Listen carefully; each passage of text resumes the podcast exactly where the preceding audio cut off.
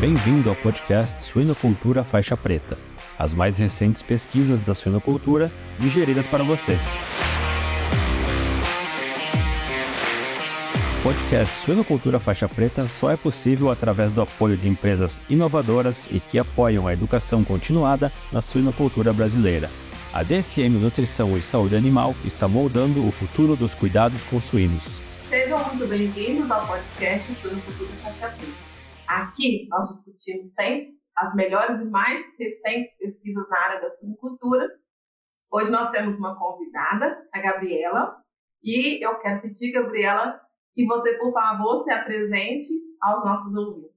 Oi, ouvintes! É, eu sou a Gabriela Miltugali, eu sou zootecnista, sou formada pela Universidade Estadual de Santa Catarina, UDESC, e eu fiz mestrado pela mesma instituição. Atualmente eu sou doutoranda é, pela Universidade Federal do Rio Grande do Sul, sob a orientação da professora Inês Andreto.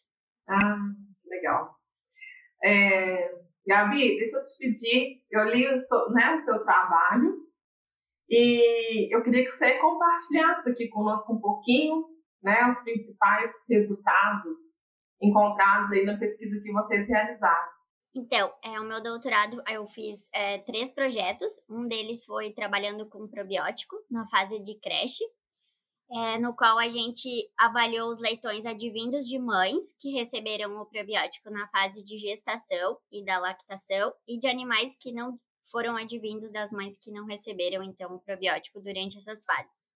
A gente observou que os animais advindos de mães que receberam o probiótico tanto na gestação como na lactação, eles tiveram um aumento da digestibilidade da energia e da matéria seca na creche e também um aumento do coeficiente é, digestibilidade metabolizável também na creche. E eles tiveram um aumento do nitrogênio retido e absorvido Além disso, a gente observou que esses leitões advindos dessas mães, eles tiveram uma menor permeabilidade intestinal e uma maior relação velocidade-cripta, o que explica essa melhora na digestibilidade. E a gente observou também que eles tiveram um menor nível é, de alanina aminotransferase, que é uma enzima hepática que está relacionada então com a função do fígado, e também eles tiveram uma menor concentração de calprotectina e neopterina, que são biomarcadores fecais não invasivos que estão relacionados com a inflamação intestinal. E tudo isso somado explica então a melhora dessa digestibilidade que a gente observou na creche, mas somente em animais que, que vieram advindos de mães que receberam esse mesmo probiótico durante a fase de gestação e lactação. Para os animais que somente receberam o probiótico na fase de creche, a gente não observou nenhuma diferença nesses fatores. Certo. E em relação à utilização dessas dietas complexas, né? Vocês usaram dois tipos de dietas, Gabi. Você podia explicar um pouquinho para a gente? Ah, quando a gente pensa em probiótico, então, né, a gente percebe que a suplementação das fêmeas na fase de gestação e lactação impactaram diretamente né, no, na saúde e desempenho dos animais na fase de creche. Então, comprovando aí que a gente precisa realmente focar na preparação dessas fêmeas para que a gente tenha né, animais mais produtivos. E na avaliação das enzimas, fala um pouquinho para gente. Vocês usaram dietas diferentes?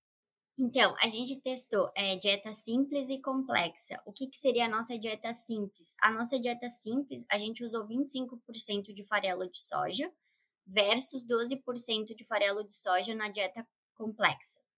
Além disso, a gente mudou é, o soro de leite, foi 5% na dieta simples, 10% na dieta complexa, e o plasma foi 2,5% na simples e 5% na dieta complexa. A gente tentou formular elas para elas serem isoproteicas, isoenergética e com o mesmo nível de lisina. E a gente adicionou, então, as enzimas. É, a gente adicionou beta-menanase em uma das dietas e a beta-mananase mais um blend de carboidrases, que foi arabinofurazidases e a chilanase. E a gente calculou para essas enzimas elas disponibilizarem 90 quilocalorias por quilogramas de energia nas dietas. A gente observou que a dieta simples ela aumentou a digestibilidade da proteína. Tanto da digestibilidade do, do trato total como a digestibilidade metabolizável é, da proteína foi melhor na dieta simples do que na complexa. E a gente observou que a dieta simples ela teve um maior tempo de retenção no trato intestinal do suíno. Então, talvez isso possa explicar essa melhora nessa digestibilidade. Mas claro que também pode ser uma consequência é do procedimento de formulação. Por mais que a gente tentou calcular elas para elas serem iguais, pode ter ocorrido isso. Mas no outro estudo que a gente fez, que ainda é meio novo, a gente está testando metabolômica. E a gente viu que entre dieta simples e complexa, a gente tem uma diferença em 27 metabólitos, entre eles alguns aminoácidos. Então, pode ser que futuramente a gente consiga explicar melhor essa diferença na digestibilidade da proteína para dieta simples. E quando a gente adicionou então essas enzimas, a gente observou que a adição delas, tanto da beta-mananase isolada ou associada com outras enzimas, ela aumentou a digestibilidade da proteína, da energia e da matéria seca. E no caso da dieta simples, a gente observou que as enzimas elas liberaram 120 quilocalorias por quilogramas é, de energia nas dietas, o que é um fator bastante positivo quando a gente pensa em custo, porque a dieta simples, ela tem um custo menor, porque a gente usa ingredientes menos palatáveis, né? Vai menos plasma, menos soro de leite e também a gente é, diminui a inclusão de óleo, porque a gente aumentou, é, a gente colocou a enzima para ela liberar energia, então a gente diminui a inclusão de óleo, o que ficaria uma dieta mais barata. E a gente observou também que não teve diferença nas proteínas de fase aguda entre as dietas, e também a gente não observou diferença entre os biomarcadores fecais, o que são indicativo de inflamação intestinal, entre outros fatores. Então, acho que isso é um resultado bastante positivo, pensando, dependendo do cenário econômico que se encontre o país, utilizar a dieta simples é, na fase de creche. Mas com certeza vai depender do cenário econômico e do objetivo de cada granja. Mas as enzimas, elas melhoraram a digestibilidade em todos os fatores, basicamente, e também elas diminuíram esses é, biomarcadores fecais, é, o que é indicativo de uma melhora na saúde intestinal. E basicamente seria isso. Eles também, ela também diminui, as enzimas, né, diminuíram a permeabilidade intestinal, também está relacionado então com a melhora na digestibilidade e na saúde intestinal desses leitões. Sim, e aí é interessante, né, é, não só, então, em questão do desempenho dos animais, Gabriela, mas também a gente percebe que esses fatores antinutricionais né, que existem nas dietas, com o uso das enzimas, é, mostra né, que eles foram realmente, é, que as enzimas eles auxiliaram né, na degradação, na digestão desses fatores antinutricionais, porque não tivemos aí os biomarcadores, né? Então, é, não só ajuda economicamente, como é seguro para ser utilizado, né? Aproveita melhor os nutrientes.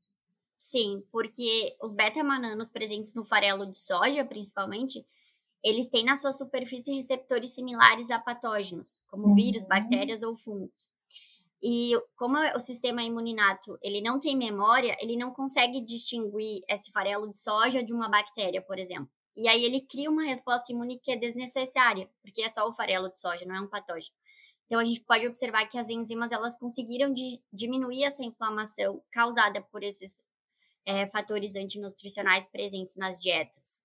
E ainda sobra energia, né, para que o organismo consiga combater os reais patógenos né, e desafios que existem dentro da granja. Então, não só melhora a questão de, de desempenho dos animais, mas também, consequentemente, a saúde dos animais, porque não compromete a resposta imune, né?